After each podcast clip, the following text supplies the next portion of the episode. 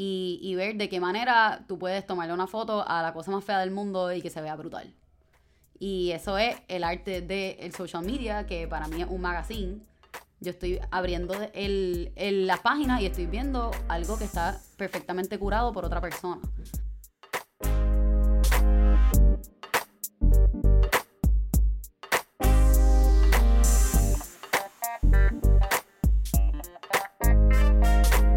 Es la que hay familia? Mi nombre es Jason Ramos y bienvenido a Mentores en Línea, un podcast donde hablamos con empresarios e influencers responsables por las marcas más destacadas, para que así conozcas quiénes son tus mentores en línea. Y en el episodio de hoy vamos a estar hablando con The Unusual Girl herself, vamos a estar hablando con Bianca Montoya, que es la que hay. Hola, gracias por tenerme. Boom, mira Bianca, no... tengo el placer de conocerte hace muchos años, tengo un placer de, de poder decir que así soy parte de la familia Montoya en muchos aspectos y comparto muchos momentos con ustedes. Pero cuéntanos un poco más quién es, quién es Bianca Montoya y por ahí seguimos.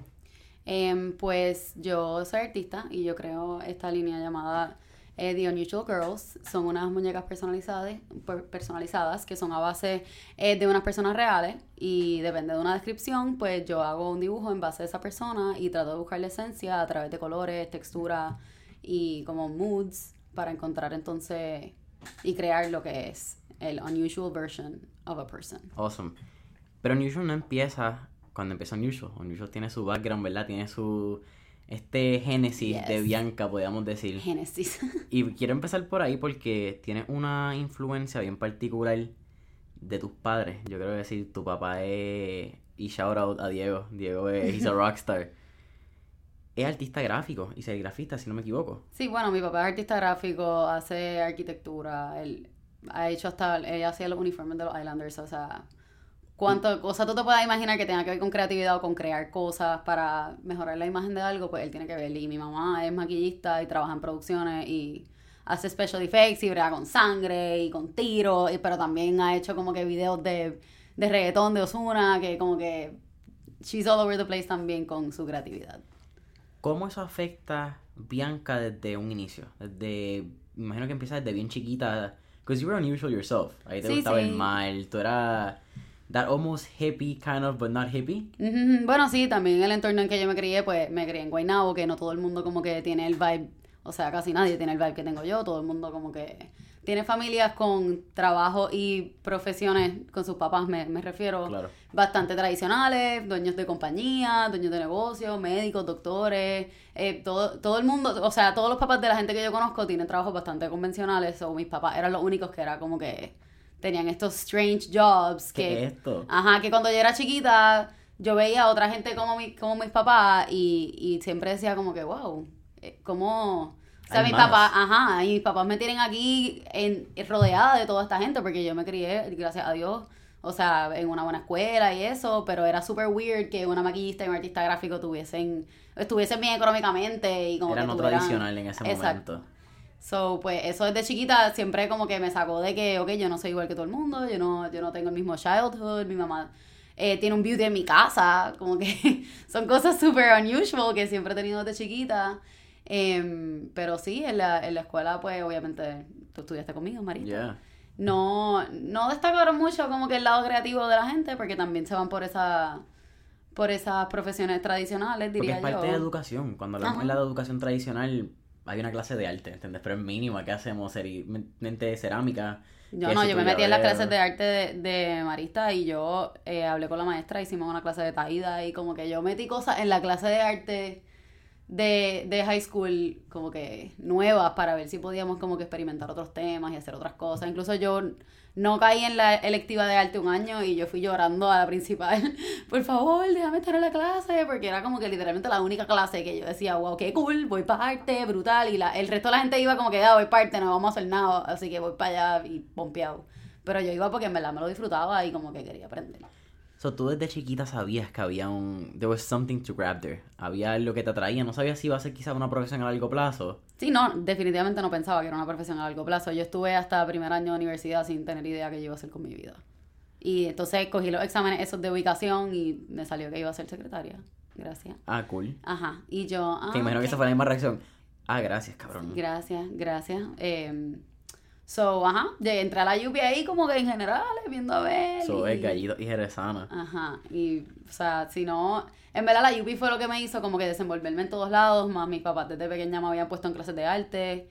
No sé si a mí me gustaba desde chiquita, no me acuerdo porque estuve desde tan pequeña que no sé si fui yo la que dije, llegamos a clase o si mis papás dijeron como que vamos a meterla porque nosotros también somos artistas y deja que desarrolle ese lado de ella, porque yo me acuerdo que yo cogí cerámica cuando yo era una mojona que no tenía idea. O sea, tengo las casitas y las cosas que hice, pero yo no me acuerdo haberlas hecho, o sea, Claro. era súper chiquita.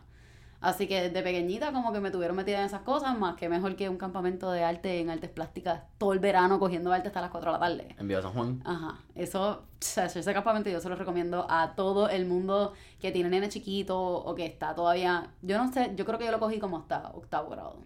¿Cogiste clases en la Liga de Arte? Que está al lado de... Eh, me parece que sí, pero era bien, bien chiquita, o sea, no te puedo decir mi experiencia, pero todas las clases de arte que existen en el área metropolitana yo las cogí. Awesome. Pero. Y entonces cuéntame esa experiencia de entrar a la UP. Porque toda la universidad del recinto de Río Piedra es bastante interesante cuando vamos a la arte. Hay una un desarrollo en la parte de las humanidades quizás un poco más extravagante Sí, que otras sí. universidades. Sí, también es, es un lado como que, que yo no conocía, porque como dije, me, me Bueno. estudié en un ambiente más tradicional, entonces entra la UPI y de momento como que tengo que coger humanidades, tengo que coger ciencias sociales, que eran clases que como que yo ni sabía que existían y con unos libros y unos cuentos mitológicos y unas loqueras que yo decía como que, ¿qué es esto? O sea, todo súper extracurricular porque también te exigen coger un montón de clases que no son de tu concentración, que para mí eso es brutal. La gente como que, ay, tengo que coger clases random. Dude, ¿sabes cuántas clases random hay? Hay cerámica, hay, yo cogí batik, yo cogí pintar telas con, con cera. O sea, hay, hay unas loqueras, sí. puedes coger hasta orfebrería, yo cogí diseño de vestuario de, o sea, cosas súper random. Esas ni las sabía. y- estoy en la UP. Pues, No, yo, yo había cogido música, sé que hay clases de fotografía, cerámica, había escuchado tie-dye. pues el tie-dye no es sé- batik. Ah, ok, cool, pues no sabía qué será el- la palabra. Sí, es que es mitad del semestre cogiendo clases de, de pintura de telas normal, que, que es con tie-dye, y después la otra es con la, la cera caliente, Ah, que pintas en la tela cool. y ahí es que queda como que la... Que es la, la tela textura. negra, que es como un- que se ve el tie-dye y puede tener un logo negro o algo así. Puede ser, si no, es la- la- las telas que tú ves que tienen como chorritos y cosas, que no necesariamente como que los amarres del tie-dye. Claro. It's a whole class. Ok, súper. No, no, no tenía ni idea. Pero esa parte que yo mencionaba es bien importante, porque a veces nos centramos cuando llegamos al mundo de la academia, ¿verdad? Llegamos a la escuela y pensamos, voy a hacer X o Y cosas. Puedo ser médico, voy a ser abogado, voy a ser... No, y todo el mundo que se cambia también, porque yo tengo un montón, conozco un montón de gente que entró a la universidad con una idea de que yo voy a ser médico y papá, te colgaste. Duró un semestre. eh, ajá, duraste dos semestres, te atrasaste, tuviste que virar para atrás y te quitaste, pero cuando tú entraste a la UPI tú estabas 100% voy a ser médico porque mi papá es médico y esto es lo que me va a pasar y, y no, todo cambia, encuentras cosas nuevas, de momento cogiste una clase de mercadeo y dijiste, wow, mercadeo está brutal y, y te cambias, que también yo entiendo que las clases esas extracurriculares pues te ayudan a lo mejor a, desde primer año a decir, a lo mejor es lo que me metí, no es lo que me gusta, hay otra cosa más cool. Exacto. Sí, expandir esos horizontes porque nos quedamos a veces centrados en, en nuestra propia burbuja. Salimos Sí, de es que es la burbuja. que uno se cría, es inevitable, vives en, o sea, vives en tu, en tu comunidad pequeña, te rodeas de la gente con la que estudiaste, vas a las casas de tus amigas, pero como que uno como que no se sale mucho de ese círculo porque pues eres pequeño y, y tus papás todavía pues no te van a tirar al, al, al mundo ahí solo hasta que llegas a la universidad, incluso yo me quería ir para afuera o me quería ir para Mayagüez o como que yo no quería estar en la UPI. Y, y después de que estuve un año, yo dije, wow, hay gente como yo en, en otros pueblos. Hay gente súper cool de Aguadilla y de Mayagüez que yo no, yo no sabía ni que había en ese pueblo. Encontraste esos pequeños peers que, que no te hacían sentir sola, te hacían sentir que eras parte de... Sí, sí, sí, yo, yo no soy tan rara, en verdad. Hay un montón de gente bien rara en esta universidad. Like, I'm not alone. cool. Sí, en verdad, sí, que entiendo que hay, hay tanta variedad de gente que, que puedes como que encontrar tu, tu corillo. So, it works. Y estudias relaciones públicas, me estabas comentando. Sí, estudié Relaciones Públicas y Publicidad, que el bachillerato es unido. Yo quería estudiar publicidad, pero eso no, no sé si ya lo... Yo creo que alguien me dijo que lo habían, que lo habían separado, Separado. pero cuando yo estaba era el, el bachillerato, Relaciones Públicas y Publicidad. Pero a mí me interesaba la parte de branding, como que me gustaba crear campañas y como que la parte de creativo y de inventarse campañas de, de marca. Y eso pasa cuando tú, ¿verdad? Porque cuando vamos, vamos a hablarlo más a- al final, cuando tú estás saliendo de high school, ese último, ese año senior particularmente, ese año de 12, tú tienes mucha presión. Porque tienes una presión de los profesores, que qué vas a hacer, qué vas a hacer con tu vida. ¿Tú sabías que eso era lo que ibas a estudiar? No, no, yo entré, yo entré por secretarial, en serio. Ah, tú, ok, tú de verdad entraste por eso. Sí, sí, sí, yo entré por secretarial, después me cambié a generales. ¿En administración de empresas? Yo no sé, yo tenía una clase de, de computadora, de aprender a, a, a typear. Yo no sé, mano, eso estaba bien weird. Ok, no, no tengo... No sé quién quiere estudiar secretarial, yo creo, creo ni que esa profesión existe. Yeah.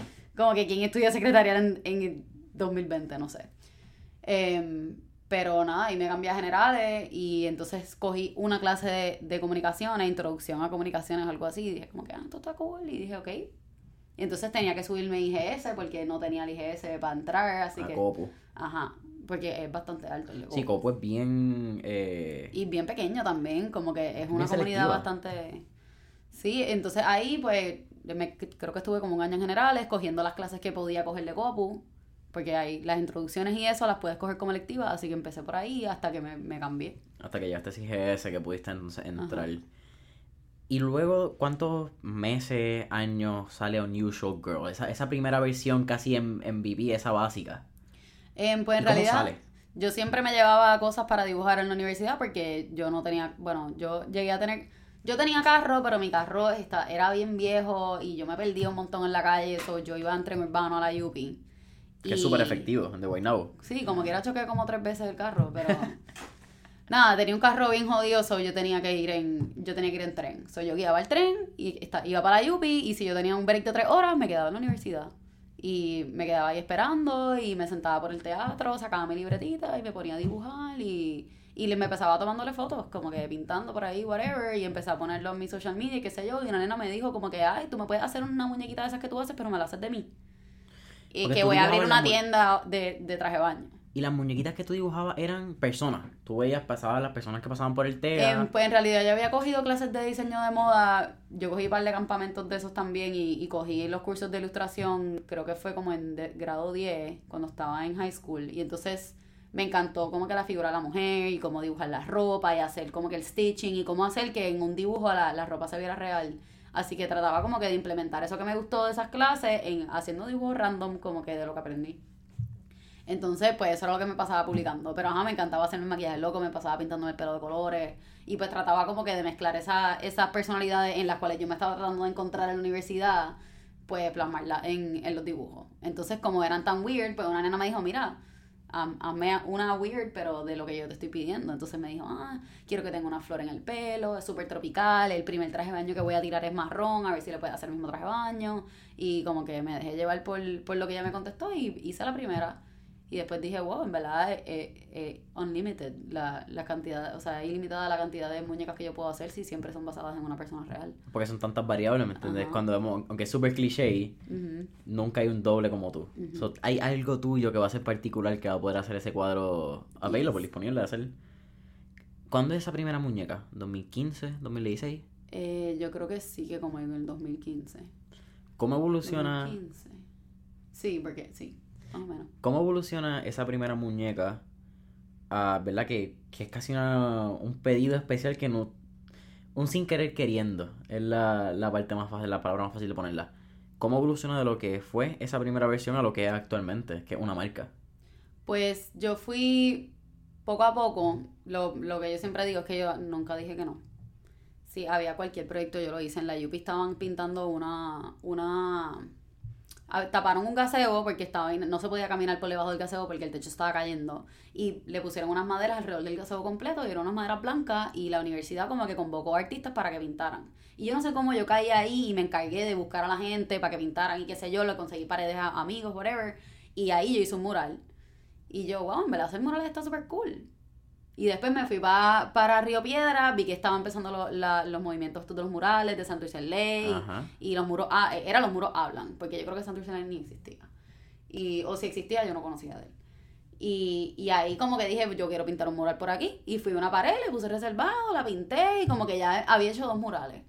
Y después eh, había un, un evento en Caparra Country Club. Ah, ¿quieres pintar aquí? O sea, me pagaron una mierda. Yo no, Sí. Y yo, pues dale, claro que, claro que sí, vamos a hacerlo. Pero en este un momento era ahí enorme. Ajá, yo lo que quería era exposición, yo lo que quería era tener un mural en todos lados para que la gente lo viera y me encontrara y Claro. me buscara. So, en verdad empezó todo con los murales, porque dije de qué manera yo puedo convertir este, esta forma rara de dibujar en algo como que más challenging todavía, porque un dibujo chiquito, pues mucha gente lo puede hacer, pero un dibujo enorme, ya eso es algo que es, más amazing de mirar y de entender. Y it's an awe factor moment. exacto. yo, yo, quería como que de, de, qué forma yo puedo impresionar bien cabrón y que la gente se quede como que, wow, esta tipa sabe. Porque tienes una sola vez para hacer un, your first impression. There's only one time. So tú querías hacer ese momento de shock que cuando vieran fuese, ¿quién es este artista? Exacto. Entonces hice, hice par de murales y a través de los murales pues se, empecé a, coger órdenes. Empecé a postear los dibujos en las redes en realidad. Y, a través de, mi Instagram pues em, empecé a, a, coger clientes nuevos y a la gente empezar a solicitarme los dibujos. Y yo pues, esto está súper cool, me estoy ganando chavos por el lado, me piden una que otra, una o dos dibujos al mes. Súper, súper cool. Ajá. Y, y pues lo seguí haciendo y traté entonces de ok, ¿de qué manera yo puedo coger estos dos o tres dibujos que me han comprado por las redes, gente que yo conozco, de nenas, de mis amigas? ¿Cómo yo puedo lograr que estos dibujos lleguen a gente que no me conoce y, cómo, cómo explotarle la mente para que me compren también? So, eso entonces se va ligado a la manera en que yo voy a promocionar ese producto. Entonces, eso, pues obviamente las redes sociales tiene que ver mucho con fotografía. Así que ahí dije, ok, ¿de qué manera yo puedo tomarle fotos a estos dibujos para que se vean bonitos? Y estuve como dos años tomándole fotos a todos los dibujos con mi mano, el, mi tatuaje, las uñas con un diseño cool y, y la parte y un background de flores, de grama, pero trataba siempre de que el background de la muñeca pegara con la muñeca y hacer una foto como que, que aunque tú no quieras el dibujo, se ve súper bonito y le va a dar like. Ajá, es casi estético, buscando esa... Exacto, buscando cómo yo hago que este dibujo se vea, se vea hermoso y que más gente le quiera dar share porque está súper, súper lindo. So, es, buscar como que ese, esa dirección de arte de mi marca, de cómo yo lo creo, el, el, el dibujo, ¿verdad? Lo creo a base de, la, de, la de las preguntas, pero entonces como yo hago que ese, que ese dibujo se vea tan bonito que otra gente lo quiera tener también, pero personal. Claro.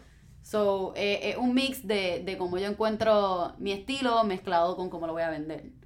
Porque la gente, aunque yo pinto brutal y puedes pintar brutal, yo conozco mil gente que pinta mucho más cool que yo, como que, que tienen técnica mucho más buena que la mía. Pero, ah, no, no lo quiero vender. Ah, no, no quiero vender el original.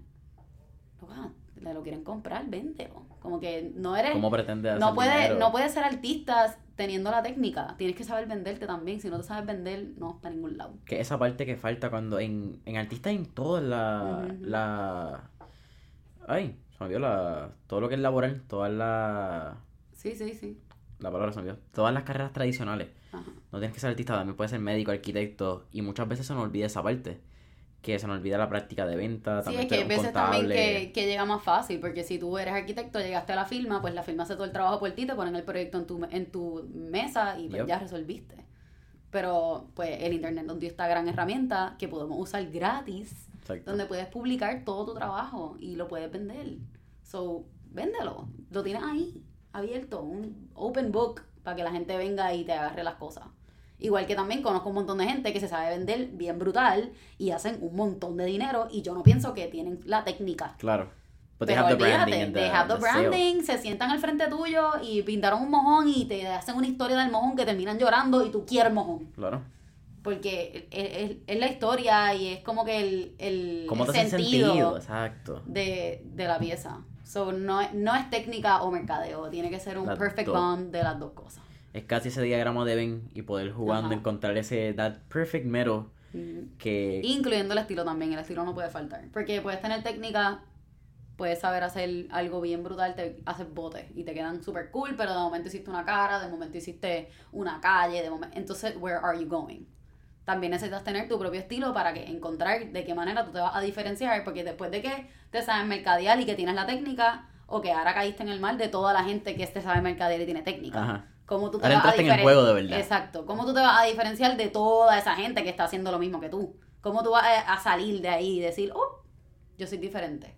So, eso también es bien importante. Y por eso es que hay que buscar referencias, hay que estudiar a otra gente, hay que coger un granito de cada persona que tú piensas que te puede ayudar y entonces ahí creas tu propia esencia. Crea ese, ese fire spot casi utilizando todas las influencias y todos los sources posibles para crear la mejor versión de ti. Sí, mientras más sources mejor, porque, o sea, qué mejor, o sea, ya la rueda está inventada, ya el cuerpo está creado, tú nada más tienes que coger todos esos elementos y convertirlos en algo tuyo. Y darle ese toque que si vemos, el, si tú ves un Picasso, un Dalí, realmente. Lo mismo, la diferencia del estilo, esa ese toque que le dan. Porque tú puedes ver un huevo de Dalí y un huevo de, de Picasso. Y el mismo huevo que están viendo de frente, cuando lo ves a, a dibujo. Pero su ojo lo está viendo de otra manera, que es lo que interpretan a, a pincel y a Canva. Sí, exacto, y también la forma en que lo venden y la historia que van a contar con el huevo, porque a lo mejor para uno el huevo es el huevo que se comió por la mañana después de que la novia lo dejó y después se suicidó. Exacto. Y el otro es el huevo que le dio el papá de, de su amigo, que le duró para siempre y fue una enseñanza, como El que... huevo mágico. Ajá, como que todo tiene su propio... O sea, todo existe, simplemente tienes que encontrar lo que es tuyo para que le des tu propio significado. El nombre. ¿Cómo sale el nombre de The Unusual Girls? Pues después de que comencé como que a venderlas por aquí por allá por Instagram, pensé como que de, de que estaba siguiendo otras artistas también que encontré y decía, esta gente todas tienen como un nombre que las diferencia o algo que a, ti te haga acordarte de, de la marca. So, ¿de qué manera yo puedo tener un nombre de una mujer que sea rara? Entonces me puse a buscar sinónimos, me puse a investigar como que de qué manera puedo encontrar una palabra que, que saque lo que yo tengo sin decir como que algo cheesy o algo que ya está dicho. Porque cute, ajá, no quería irme por el cliché de, to- de lo que tiene todo el mundo, como que cute girls o, o love girls o algo así, como que qué palabra es suficientemente rara y cool para unirse. Y pues obviamente eso salió a través de la investigación y de buscar y de buscar 25.000 palabras y sacar como que, ok, esta es la que, esta es la única que define todo lo que yo soy. Y llegó al punto que ya no es nada más los girls, ya define mi persona, define otro tipo de arte que hago, It's define mi estilo de vida, como que... Unusual es todo. tuyo. It's, it's your thing. It's that little... Ese pequeño detalle que hace quien es Bianca. Yes. Boom. Boom. Entonces cuéntame, tienes un inicio también bien interesante que lo mencionas, pero quiero tocar a fondo y es las redes sociales. Fuiste social media manager antes de Unusual y yo creo que esa parte es bien interesante como tienes una perspectiva antes de entrar a la venta del el feed, tú más o menos la analítica y la data que vas recogiendo, no necesariamente quizás apuntando y siendo tan analítica, pero en patrones. Y al tener un background de, de publicidad, haberlo estudiado, creas un reconocimiento de patrones visuales, de paletas de colores que a la gente le gusta, comportamiento en, en- desde el copy hasta la foto. ¿Cómo eso uno, cuál es la experiencia de uno de ser social media manager y cómo ser social media manager para otras marcas te ayuda a ti a, crear y establecer tu propia marca? Sí, de- definitivamente si yo no hubiese trabajado con otras marcas, a lo mejor no hubiese llegado a donde llegué ahora con mi marca. Pero mi, mi ex jefa siempre me decía que tú tienes que tener el ojo. Si no tienes el ojo, no lo vas a poder hacer nunca. So es encontrar ese ojo y, y ver de qué manera tú puedes tomarle una foto a la cosa más fea del mundo y que se vea brutal. Y eso es el arte del social media, que para mí es un magazine. Yo estoy abriendo el, el- la página y estoy viendo algo que está perfectamente curado por otra persona. Por eso yo no sigo a gente que pone fotos con, aparte de, de mis familiares y mis amigos cercanos, como que yo no quiero saber si, si tú le tomaste una foto a tu perrito por la mañana. Como que no, yo quiero saber la, la si, si pusiste las gafas perfectamente situadas en la esquina del cuarto y, le, y estaba entrando una luz bien bella y tú le tomaste fotos a la gafa. Y eso ya demuestra un talento en ciertas personas que yo siento que es algo que tú no puedes, no puedes aprender. No se compra. Ajá. Tú, no es que eh, es como una esencia de que o tú naciste con el ojo de fotografía o no. Porque hay, hay- los fotógrafos todos tienen, bueno, no todos, pero la mayoría todos tienen ese ojo. Es como saber el ángulo perfecto para las cosas, cómo tú puedes eh, definir como la gama de colores de cómo algo se ve eh, situado en un lugar. Es un arte bien extraño que no viene ni de conocimiento, es simplemente entender Es la estética perfecta de un objeto. Y eso pues tiene que, a lo mejor gente que está más situada en el arte, pues como yo, pues pudieron haber encontrado eso porque yo no soy fotógrafa. Claro, se desarrolla porque al- no es algo que se compra, pero cuando lo tienes lo puedes desarrollar. Exacto. Se puede Sí, igual que la afinar, gente se- que pinta, como que si no sabes Exacto. pintar, no vas a saber pintar nunca. Puedes mejorar y aprender y de esto, y te puedes, y you disimular, better. exacto. Pero, mano, si no tienes la vena, no la tienes. Igual para otras profesiones y para otras cosas. O sea, igual que la matemática. O sea, si tú no tienes eh, la mente para las matemáticas, no importa cuánto O sea, yo cogí cuanta tutoría, verano, de todo, y mano, eso a mí no me entró. Pero hay hay gente gente que- naturalmente le sale la matemática bien cabrón y, y brutal. Y Tú tienes ese rompecabezas. don. Los Ajá. números los mueven, los sacan. No, y la gente que hace los Rubik's Cube, Sí. eso súper rápido, como si nada. O que sea, son algoritmos matemáticos. pues, eso es. Hay gente que tiene un arte para eso y eso tú naces con eso y si no lo tienes no lo vas a adquirir. Es, es tu esencia. Eh, pero ajá, volviendo a social media. Ajá.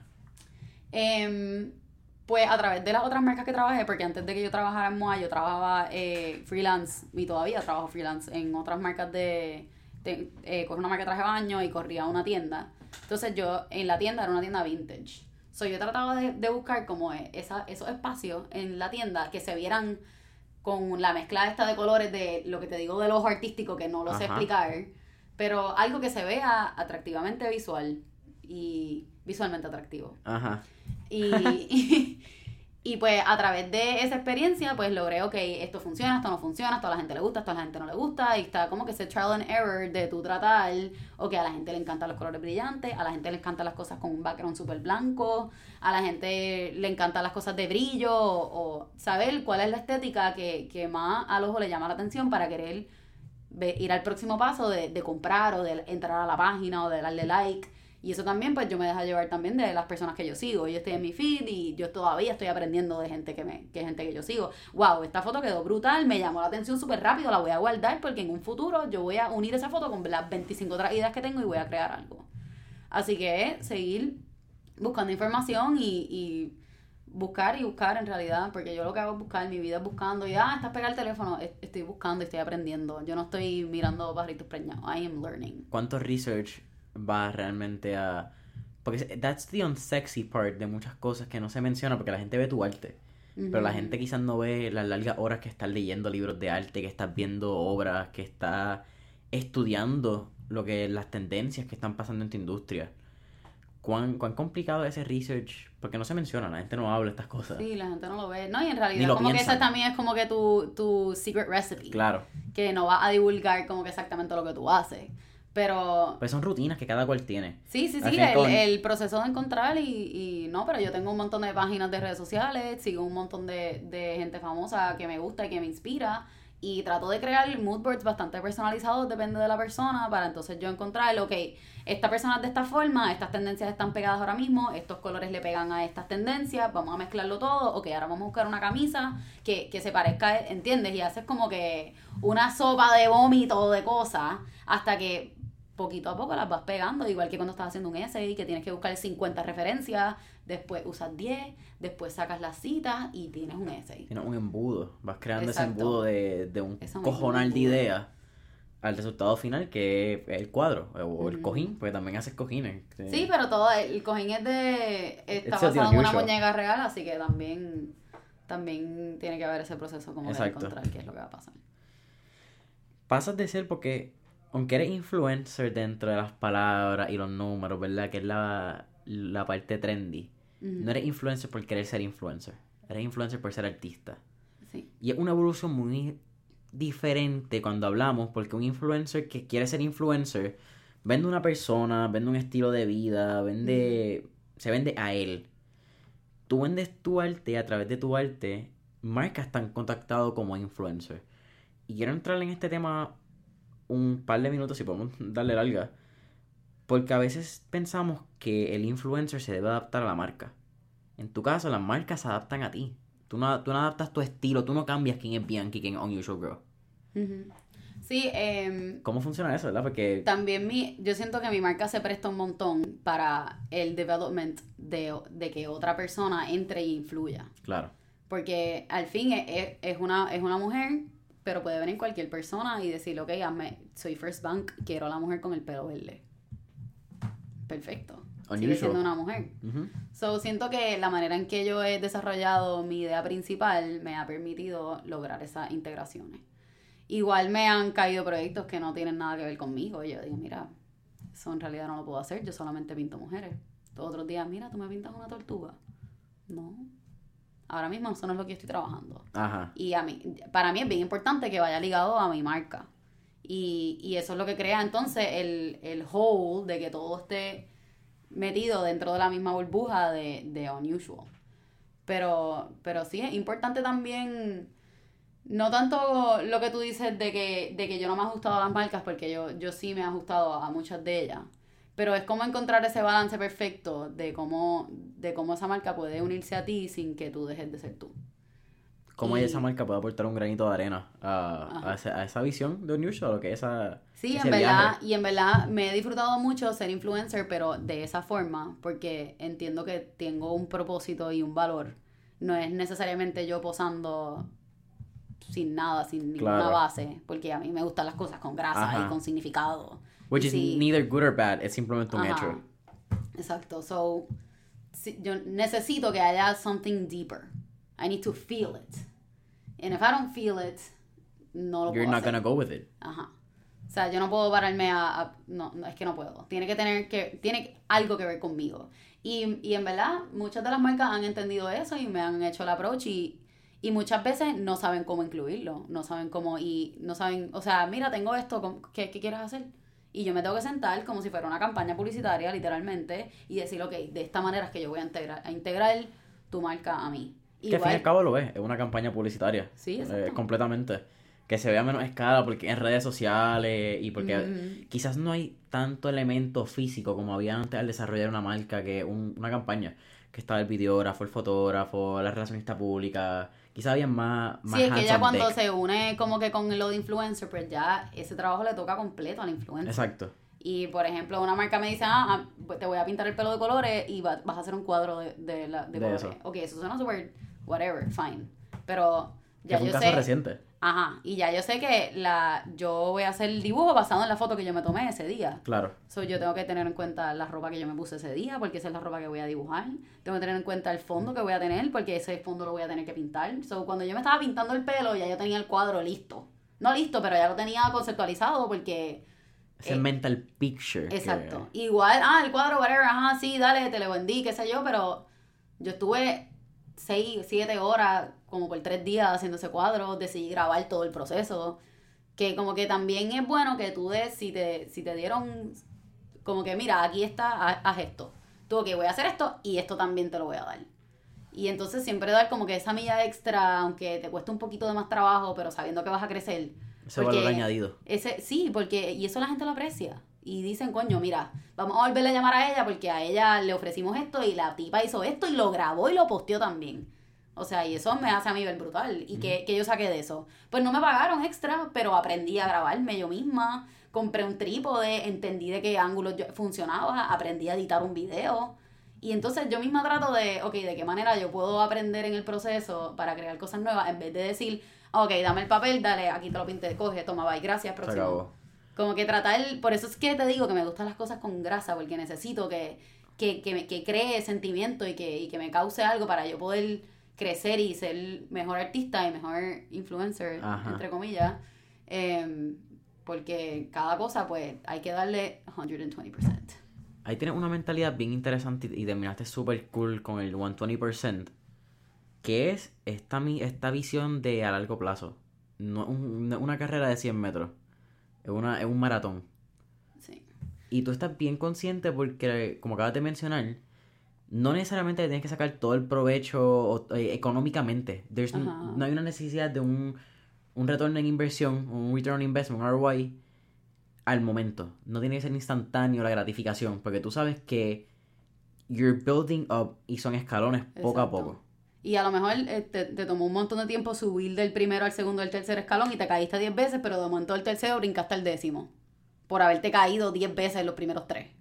Esa mentalidad de resiliencia, ¿la aporta más tu papá o tu mamá? Ay, pues no sé en realidad. Esa Ambos. Es una buena pregunta. Los dos, en verdad, porque es que los dos son freelancers. So, los dos han tenido momentos donde no tienen trabajo, los dos han tenido momentos donde tienen demasiado trabajo y no saben dónde meterse. Ajá. Que, pero sí, siempre están como que buscando eso mismo, pensando que estoy haciendo este trabajo ahora por dos meses, pero ¿en dónde voy a estar en seis? Claro. Y ya tienes el plan de los seis. Yo, ya yo tengo un plan, cuando a mí se me acaben las órdenes de, de mis dibujos, si es que se acaban en algún momento, ya yo tengo 25 planes de lo que yo voy a hacer con mi vida. E incluso estoy esperando que se acaben para yo hacer esos planes. En vez de como que, hey, tienes todo este trabajo ahora, disfrútatelo, whatever, pero ya, ya yo estoy 50 years ahead. Eso Y eso es bueno también porque... Y a veces es malo porque you have to pace it down a little bit y como que enjoy the moment y be mindful y disfrutarte lo que está pasando, pero either way, yo, yo siempre digo que tengo 50 safety blankets.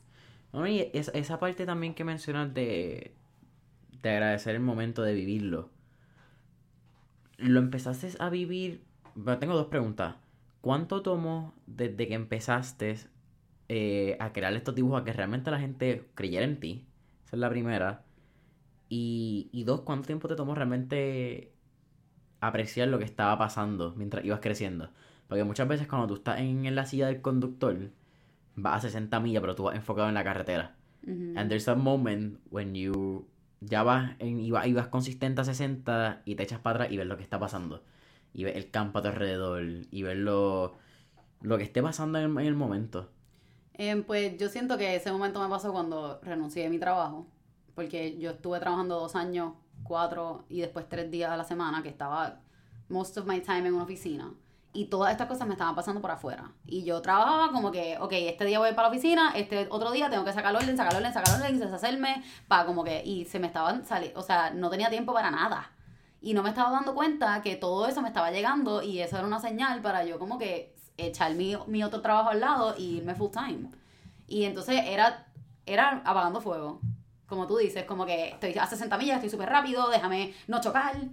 Cuando ya como que, ok, ya, estás en las 60 millas, ya está súper rápido, no vas a chocar. Relax. Ya, no hay más nadie aquí, me toca a mí.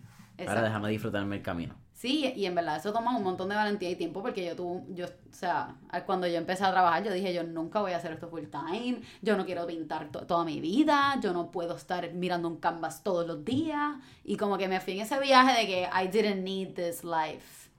Y en verdad, it's who I am. No lo puedo, I can't like darle No una darle patada. atrás. No, es lo que está ahí. ¿Cuánto... Me dejaste en blanco, ¿verdad? Me dejaste en un momento. Espérate, deja- déjame internalizar todo lo que está, lo que está pasando. Tuviste la oportunidad también de estar con... A través de tu misma... ¿Verdad? De lo que es Unusual, de tus cuadros. Tuviste la oportunidad de conocer a J Balvin en el último concierto que, que estuvo aquí en Puerto Rico, en su único concierto. Yes. Creo, si no me equivoco, es la primera pieza que haces de hombre. O- Eh, o no, yo había hecho. Bad Bunny antes y antes de Bad Bunny había hecho un muchacho. Em, pero, ajá, sí. Eh, eh, famoso, son- son había sido Bad Bunny y después...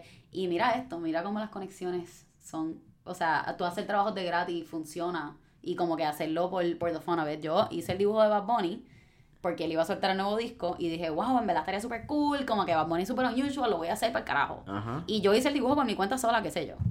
Em, eventualmente me contacta el productor de Bad Bunny y me dice, mira, hazme llegar el dibujo que se lo voy a entregar.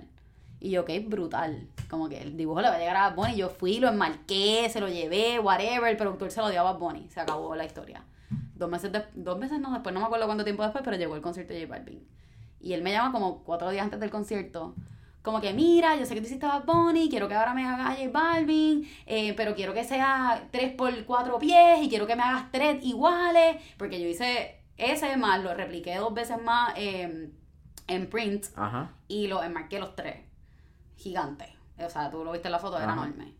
So, me gané un montón de dinero por ese dibujito de Bad Bunny que hice, por pasar el trabajo y como que hacerlo for fun y decir como que este tipo se lo merece, en verdad está súper cool. Y me consiguió como que una súper retradida de trabajo por yo como que do something because. ¿Pensaste que le iba a llegar a Bad Bunny? La primera vez, cuando lo hace. O Pues pudiese ser, ¿no? O sea, tú sabías que había una posibilidad de que llegara. claro que sí que sabía que había una posibilidad. Em, Cuando. Porque esto tuvo que ser 2018, Navidades, que es cuando él saca el álbum. 2018, sí, estamos en 2020. ¡Wow! ¡Qué rápido Wow, pasó ese! Sí. ¿verdad? De momento fue como que. piu, piu. eh, pasa en el 2018 y ambos son bien unusual. Pero, ¿cómo es esta experiencia de, de dibujar a J Balvin? Al- alguien tan particular a nivel de.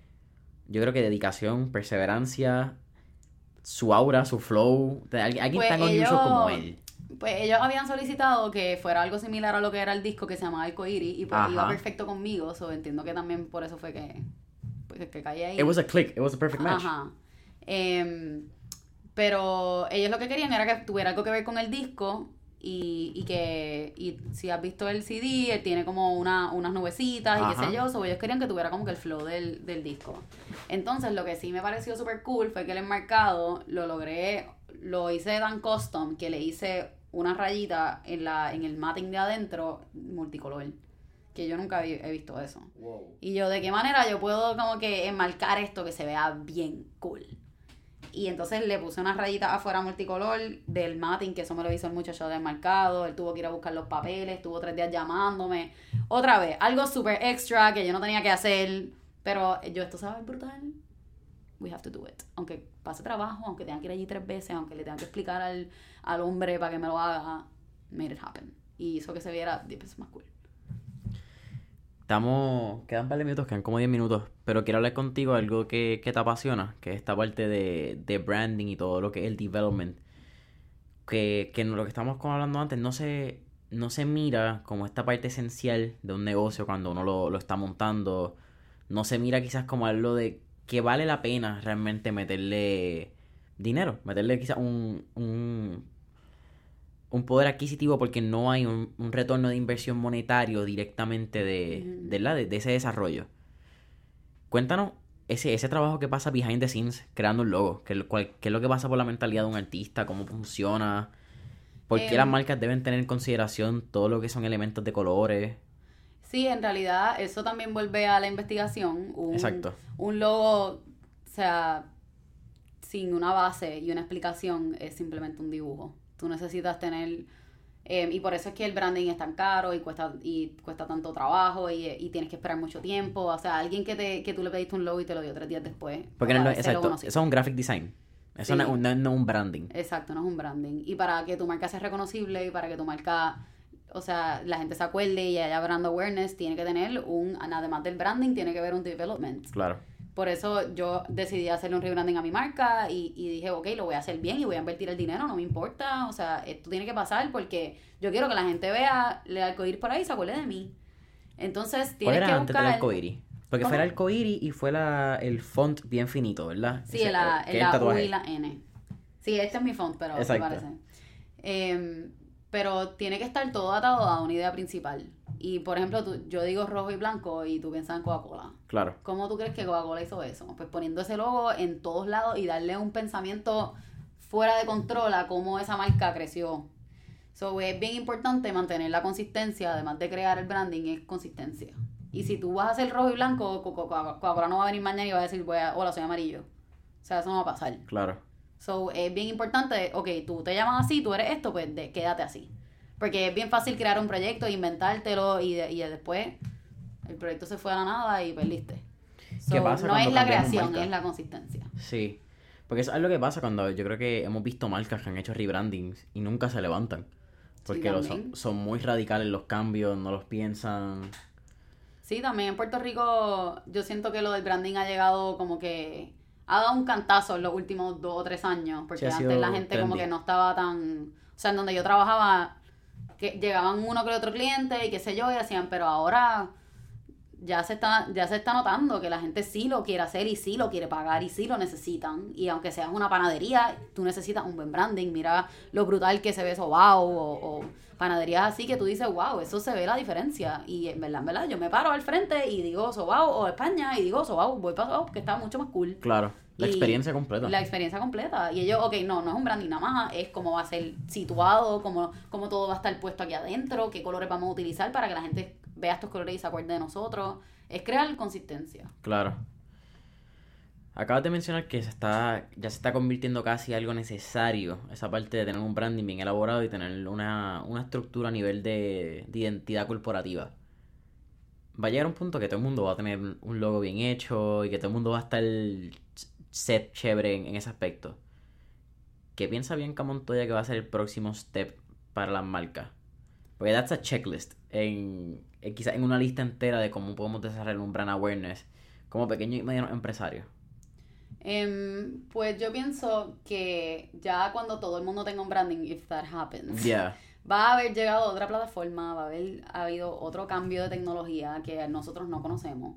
Y ya va a haber todo evolucionado a algo nuevo. Pero definitivamente la tecnología está evolucionando, todo se está convirtiendo cibernético y además de, de a, a lo mejor todo el mundo va a tener un branding, pero no va a tener presencia en las redes. Y las redes es donde todo el mundo se comunica, donde todo se hace más fácil. Y además del branding, tiene que estar atado a, a las redes sociales. Y por ahí es donde el, tú, te vas a, tú vas a poder poner un puntito y te va a poder ver alguien de China. Así que lo más importante y lo que yo siento que, que viene después de, de que la gente, todo el mundo tenga un branding bien brutal, es de qué forma vamos a globalizar todas esas marcas. Y cómo yo voy a hacer que haya un Sobau en China. Boom. Está súper cool. Me encanta la parte de globalizar porque es algo que ha pasado a nivel global en toda la industria. ¿entendés? Hemos visto a nivel global, valga por la globalización, valga la redundancia. Eh, hemos visto cómo estas marcas, ya una marca de Puerto Rico, que has trabajado con ella y, y voy a darle el shout out al gran amigo que en esta entrevista número 7, ya Marcel Delic, Ah, qué cool, sí. donde lo que una marca 100 por 35 puede llegar a Finlandia, puede llegar a Ujú. Portugal. Y pasa a través de, de esos colores, de esa identidad cuando le da un propósito completo. Y, un- y una y a través de esas redes sociales. Así que me encanta el- lo que estamos hablando. Bianca, para terminar, siempre hacemos tres preguntas al final. La primera es, si pudieras volver a vivir una época, una década, un momento histórico, ¿verdad? De, de este, este universo que, que es tan, tan loco, e interesante. ¿Qué década, periodo histórico, era, te gustaría revivir? Eh, mi intercambio en España. Hacerlo todo de nuevo para haberla pasado bien en vez de mal. Ah, ¿dónde estuviste en España? ¿Estuviste en Madrid? en Madrid, sí. ¿Seis meses? Me hubiese encantado volver para atrás y volverlo a hacer mejor porque estaba en un distance relationship y fue como que bien complicado. O sea, a lo mejor como que repetir eso en otra etapa de mi vida para que no hubiese tanto estar atada como que estar en Puerto Rico. O sea, eh, un- una super tangente, pero ahora que hablas de experiencia de viaje y, y estando en, en Europa, eso te ayuda a desarrollar y, y añado también, sé que estuviste en Colombia recientemente. Estas dos experiencias y viajar y, y recibir otras culturas, recibir otros colores, recibir otra influencia. Sí, sí. ¿Cómo ha ayudado esa parte de Unusual Girl? Porque imagino que, que añade una parte bien interesante a los textiles. No solamente pintura, también tienes plumas, Sí, sí, tienes obviamente tela. pues uno cuando tiene un negocio propio tú nunca paras de trabajar. Siempre estás pendiente, pueden ser las 11 de la noche y estás en una barra en Colombia y tú, wow, mira ese patrón, le voy a tomar una foto, mañana lo voy a usar para algo. Que es como que tener tu, tu marca siempre presente para que cuando algo te haga útil tú estés ahí con el bombillo prendido para recibir esa información. Tú estés ready, estés, estés abierto y receptivo, es la palabra, creo, para que todo eso llegue. Sí, igual yo me tengo prometido que cada país que yo visite tengo que ir a un museo. No puedo viajar a ningún lugar sin ir a un museo. O sea, si no, perdí el viaje. ¿Cómo va a ser que yo no voy a conocer el arte de ese lugar si ya estuve allí? No. ¿Algún museo que sea tu favorito? Pues no te sabría decir en realidad. Pero yo fui a un museo en, en Londres, no me acuerdo, creo que se llama Historic algo. No me acuerdo, pero era un museo de realismo y a mí me encanta como que el realism y como hacen las texturas y, la, y las ropas que se ve, hacen los encajes y esas cosas transparentes. Y ahí habían unos cuadros que yo me quedé como que, wow. ¿Cómo, ¿Cómo llegan de la luz a la sombra tan rápido? ¿Cómo pueden crear estas telas que se ven tan reales? ¿Cómo usan cosas 3D? A- a- en los 1800 hay sequins y cosas pegadas en los trajes que ahora es lo que nosotros revivimos. Así que yo creo que ese museo de Londres fue el más que me ha gustado. Awesome. Segunda pregunta, ¿qué canción utilizas para pompearte? Quizás antes de, de empezar a pintar, que es el Mindsetter. Eh, pues a mí me encanta, tengo que buscar el artista, pero se llama Solid Gold y yo siempre pongo esa canción, mano, y esa canción me pompea forever. Y es mi canción número uno porque yo pongo un, mi playlist que se llama eh, Unusual Creativity Boom. Y yo pongo eso y ahí lo que hay es un chorro de música bien, bien dura y... O sea, música fuera de normal en realidad, porque si tú te pones los earphones o estás en cualquier sitio conmigo, me vas a decir, loca, apaga eso. Porque de repente tú escuchas como que dubstep o algo súper intenso, para yo poder como que, ¡ah! Fíjate, yo pensé que eran más vibey. Yo te hubiese imaginado escuchando los No, no, no. Walter. No, no, no, nene, los Walter es para estar en la playita. No, no, no, Eh. yo pongo Deep House, Algarete, Annabelle Englund, como que lo que era. Tú te vas Mira, full on. Es de Pnau, P-N-A-U, se llama Solid Gold. Me encanta, my jam. Awesome.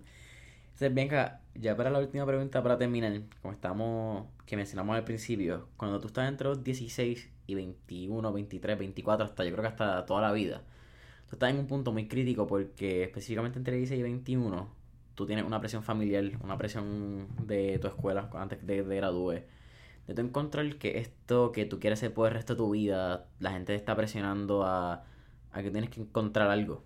Tienes que tener un norte y supone que averigües toda tu vida antes de haber vivido algo de tu Ajá. vida. Which is a funny thing. ¿Qué Bianca Montoya, the unusual girl herself, le diría a alguien que está en esas edades? Que, ¿Cuál sería ese, ese tip que tú puedes decir que ha sido clave en tu desarrollo? Pues yo siento que no deberías tener prisa, que todo va a llegar, que no estés buscando una solución sin ni siquiera haber desarrollado bien cuál es el problema. Que llegue a la universidad, te dejes llevar, que no le tengas miedo a cambiarte, no tengas miedo a decir que no. no si algo, y tú lo vas a sentir, if you feel it, do it. It's only crazy until you do it. O sea, no le digas que no a ninguna oportunidad. Cualquier cosa que a ti te palpe un poquito el corazón, que te diga como que, wow, eso está medio cool hazlo, zúmbate, aunque sea pole dancing. O sea, si algo te llama la atención y te llena y te apasiona, hazlo, aunque sea la cosa más boba del mundo, porque si tú lo haces con pasión, vas a ser exitoso. Boom, familia, ustedes lo escucharon. Así que Bianca, para mí ha sido un placer tenerte aquí en, en el episodio de Mentores en línea. Gracias, un placer. ¿Dónde te podemos conseguir en las redes sociales? Eh, me pueden buscar en Instagram como The Unusual Girls o TheUnusualGirls.com. También estén pendientes porque Bianca es host de su propio podcast. Yes. Bianca tiene The Unusual Podcast, que sale Season 2 pronto. Yes, eso es súper cierto. ¿Hay algo que quieras decir? Quizás un sneak peek para el, para el podcast para nuestros oyentes. Hay un arcoíris gigante. ¡Boom! Me encanta. Familia, saben que pueden encontrar a Mentores en línea en Instagram y Facebook bajo Mentores en línea. Y nos pueden escuchar en iTunes, Spotify, Google y Radio. Y no olviden darnos las 5 estrellitas en iTunes para que nos ayuden con ese review y le dejen saber a la gente lo mucho que les gusta Mentores en línea. Así que familia, hasta la próxima. Bye.